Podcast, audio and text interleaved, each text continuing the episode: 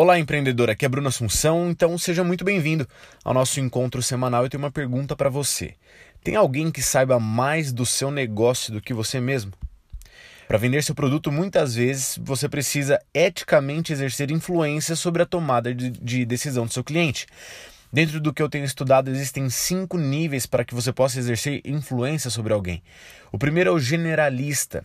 Esse cara tem a visão holística do produto ou serviço que ele oferece, nada muito profundo. Não espere vender muito facilmente é, se você estiver nesse nível. Para vender com mais facilidade, exercendo influência sobre a decisão dos seus consumidores, você precisa mergulhar um pouco mais. Encontraremos então o especialista. Esse é o nível de conhecimento específico do ramo, do mercado, do serviço ou do produto que está vendendo. No mercado pouco concorrido, ser especialista pode te dar bons frutos. Se mergulharmos mais, encontraremos o terceiro tipo de pessoa, a autoridade. Mais fundo ainda veremos celebridades e lendas. Mas hoje vamos falar sobre ser uma autoridade. Por definição, autoridade é a habilidade de convencer alguém a fazer algo de boa vontade através da sua influência pessoal.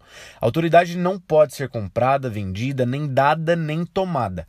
autoridade diz respeito apenas a você como pessoa e o grau de influência que você exerce sobre as outras pessoas. Acho curioso como damos crédito e corremos ouvir aquela pessoa quando se trata de um assunto específico. Por exemplo, o Dr. Drauzio Varela é um exemplo de autoridade e também de celebridade. Se ele falar, se você tem tal sintoma, não tome este remédio. Sob praticamente nenhuma hipótese eu tomaria tal remédio com autoridade, ele exerce influência sobre o comportamento das pessoas. Imagine se você pudesse ser, então, essa pessoa no seu ramo. Se quer facilitar as suas vendas, você precisa ser muito mais do que um especialista. Você precisa ser a referência do seu mercado. E essa deveria ser a primeira missão do seu negócio. Sobre a minha história pessoal, posso dar um exemplo também. Fui criado em uma religião cristã onde acredita-se que o que é dito pelo pastor é realmente proveniente de Deus. Ele é, em última análise, a manifestação da mensagem de Deus para o povo. No momento do sermão, ele é a autoridade da igreja. O que ele falar é aceito de boa vontade e exerce total influência sobre os fiéis.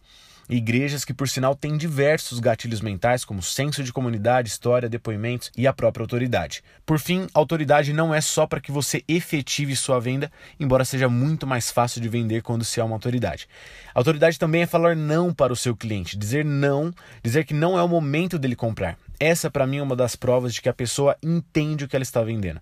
Tudo passa pela confiança e perceber que alguém não está desesperado para enfiar um produto garganta abaixo. Antes, ele conhece tanto o produto que tem e conhece tanto o cliente que ele sabe para quem é e para quem não é. De quem é o momento de comprar e de quem não é o momento de comprar. Certa vez ouvi essa frase: não tente ser chefe de cozinha antes de ser um bom cozinheiro. Basicamente, estão te dizendo para você não pular etapas. Para ser um chefe de cozinha, antes de tudo, você precisa ser um bom cozinheiro. Autoridade é como confiança e precisa ser construída. Tarefa de casa para quem quer clientes correndo atrás de você. Seja uma autoridade. Semana que vem vamos falar sobre como fidelizar um cliente insatisfeito. É tempo de ficar em casa, lavar as mãos e empreender.